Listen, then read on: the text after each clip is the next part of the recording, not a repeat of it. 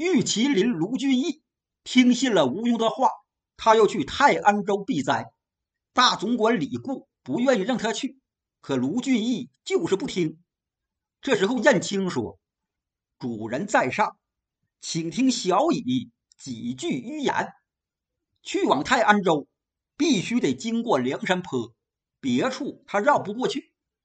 近来梁山坡声势甚大呀，打家劫舍，就连官军都不敢前去征剿了。您再等些时日，太平了再去烧香不迟。再有，您也别听那个算命的胡言乱语。”他很可能就是梁山坡贼寇假扮来煽惑您的。这燕青啊，也不同意卢俊义离家外出避灾。书说到这儿，咱简略说一下这个燕青。燕青小名叫小乙，绰号浪子，乃是三十六天罡星之数，他所对应的是天巧星。燕青就是本地人士。他父母都是卢俊义府中的家仆，父母生养下燕青之后，不久就都死了，是卢俊义把燕青给养大的。燕青今年二十四岁，他身高六尺有余，细腰炸背膀，团脸白面。燕青不仅脸白，身上也是雪白呀，就跟那浪里白条张顺似的。为此，卢俊义特意请高手匠人。给燕青刺了一身花绣，这花绣刺完，就好像白玉亭柱上铺着软翠，非常的好看。要是比赛身体，就是那妙龄少女，也不一定赢得过燕青。燕青不仅身材好，而且长相也是出类拔萃，剑眉凤目，悬胆鼻子，唇如丹珠，唇上汗下三绺细染。一双元宝耳朵，他头戴一顶木瓜心攒顶头巾，正当件镶块花样美玉，脑后一对哀寿金环，身穿一领银丝纱团领白衫，脖子上系着一条香罗手帕，腰间系一条蜘蛛般红线宽皮大带，大带上斜插一把名人题字的扇子，脚上蹬着一双黄皮油袻夹靴。别看燕青长得娇娇嫩嫩，可却有男儿气概、英雄本色。他学得一身的好武艺，刀枪棍棒、暗器是样样精通。他善使一张弓弩、三支短剑，剑出根本不虚发，跟小李广花荣有得一比。燕青不但武艺好，而且还多才多艺，吹拉弹唱舞，猜字画谜。顶针续麻，无有不能。燕青人缘还好，在卢府上下，谁都能跟他合得来。卢俊义是十分喜爱这燕青啊，把他视为心腹。因此，他带着李固去泰安州避灾，就把家里的大事小情都让燕青来管。此刻，卢俊义听燕青也劝他不要去泰安州，卢俊义心里就有些生气。他用手指着李固和燕青：“你们都不要再胡说了！何人敢来欺哄我呀？梁山坡那伙贼寇，他们算什么呀？在我看来，就是一帮草芥。我还要去捉拿他们呢，以来显示我的威名。”这时，从屏风后边走出卢俊义的娘子贾氏。这贾氏二十五岁，她嫁给卢俊义才五年。贾氏说：“丈夫，我听你们都说很长时间了。自古说呀，除外一里不如屋里。你别听那算命的胡说，却撇下这么大的一个家业，担惊受怕去那龙潭虎穴里做买卖。你就在家里清心寡欲，高居静坐，自然就没什么事儿了。”原来这贾氏啊，也不同意卢俊义外出避灾。卢俊义瞪了一眼贾氏：“你富人家懂点什么？不是有那么句话吗？宁可信其有，不可信其无。自古都是祸出诗人口，必主吉凶。我主意已经定了，你们都不要再多言了，谁也别说了。”卢俊义谁的话也不听了。燕青说。既然您要去泰安州，我跟您去了，在路上也能帮您一把，让李总管在家主持管理一切事务。”听燕青这么一说，卢俊义的脸色好看了。小乙，不用你去，让李固和我去，就是让他帮我做买卖，这样我就少操很多心。李固说：“员外，我最近脚上长了脚气，走道费劲。”卢俊义大怒，一拍椅子扶手：“养兵千日，用兵一时。我要你跟我去，你却推三阻四。要是哪个再阻我外出，我就叫他尝尝我拳头的滋味。”这下把李固吓个够呛，脸色如土，这回再也不敢说啥了。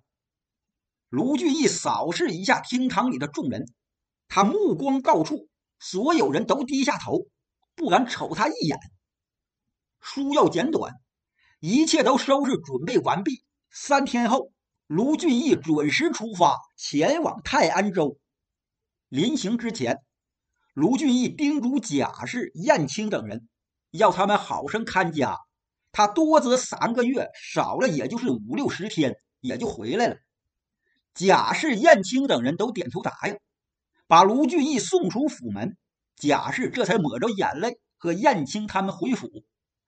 一路之上，卢俊义吩咐李固，让他领着两个家人先走，到在前面酒馆客店，先打点好一切，赶在店里等着他们过去。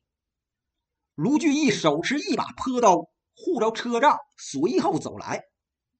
沿途山明水秀。风景别致，这倒叫卢俊义心情豁然开朗啊！他感叹：“还是出来好啊，在家里上哪去看这么好的美景啊？”走了四十多里地，李固把卢俊义接到酒馆之内，吃完中午饭，这又上路。当天晚上，他们众人就在一家客店里住下歇息。如此走了好几天，这天在一家客店歇宿。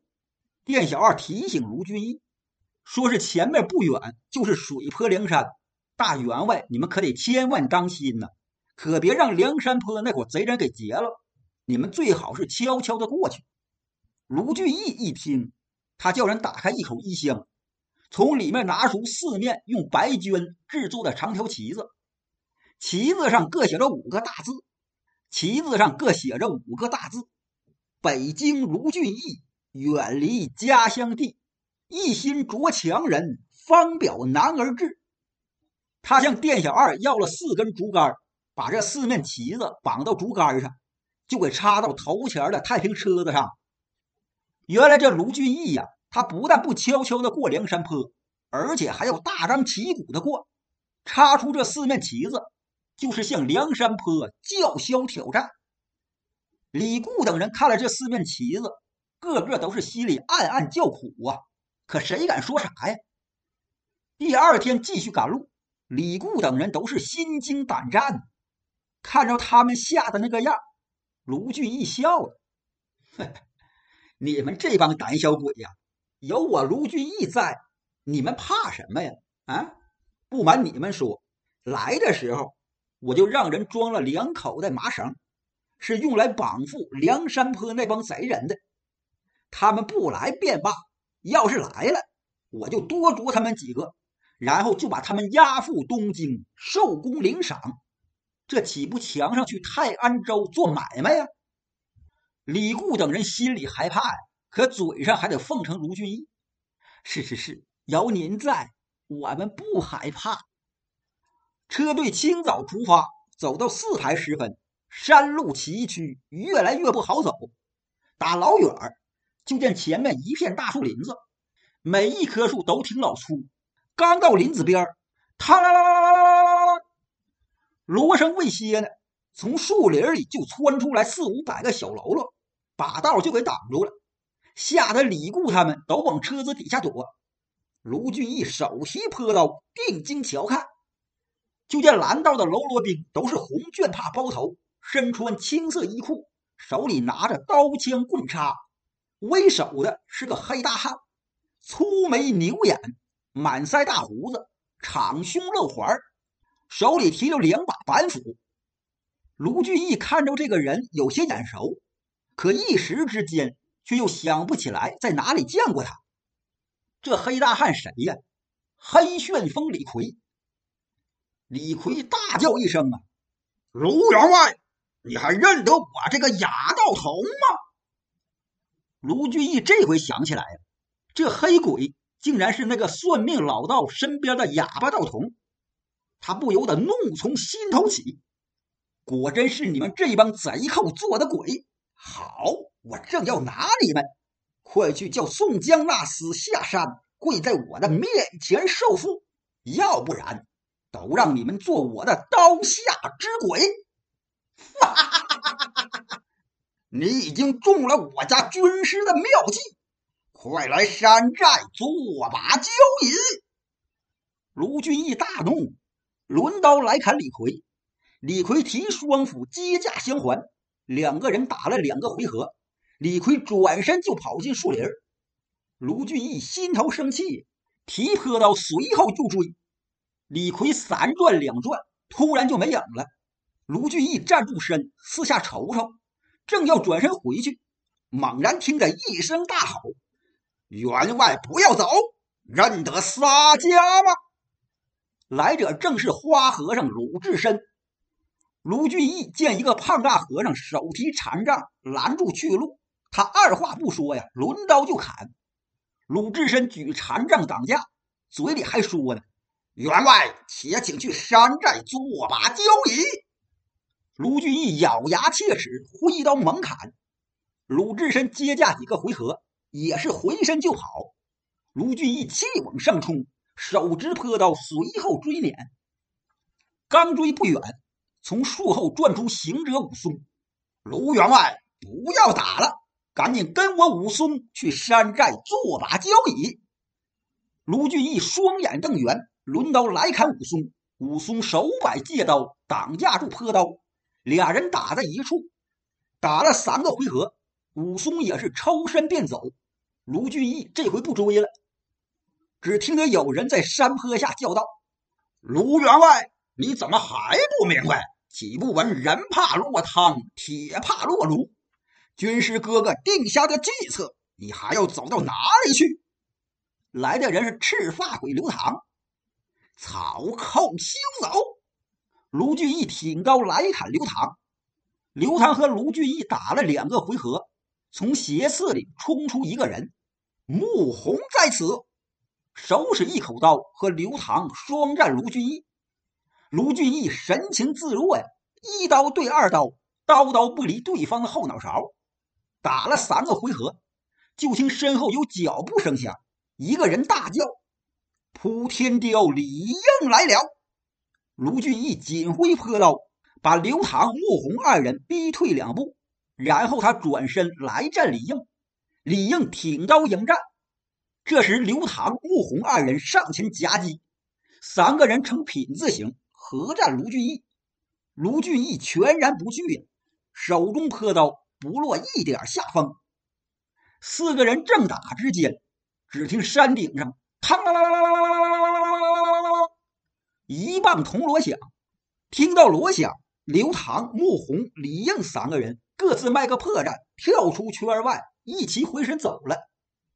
卢俊义一身臭汗，也不去追赶，回到林子边再一看，他那些车辆连同李固他们一个都不见了。卢俊义心中气恼，他上到一处高坡，往四下里观看，就见挺老远的山坡之下，一帮喽啰兵压着车辆，把李固他们用绳子给拴成一长串，正往树林子里走呢。卢俊义心头怒火大炽，气得七窍生烟，他手提坡刀，直接就追过去。眼看就到跟前了，有两个人挡住他的去路，正是美髯公朱仝、插翅虎雷横。卢俊义高声喝骂：“你们这帮草寇，把我的车仗人马捉去，算什么好汉？快快将他们活来！”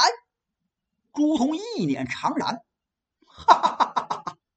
卢员外，你到现在还是不明白吗？你已经中了我家军师的妙计。”便是泪生双翅，也飞不走了。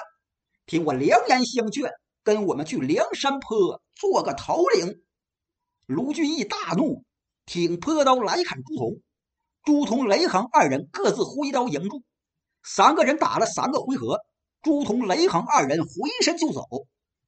卢俊义寻思：我把这俩人砍翻一个，才能要回车仗人马。他随后就追，追了没几步，朱仝、雷横二人闪在山坡之后，一晃眼就不见了。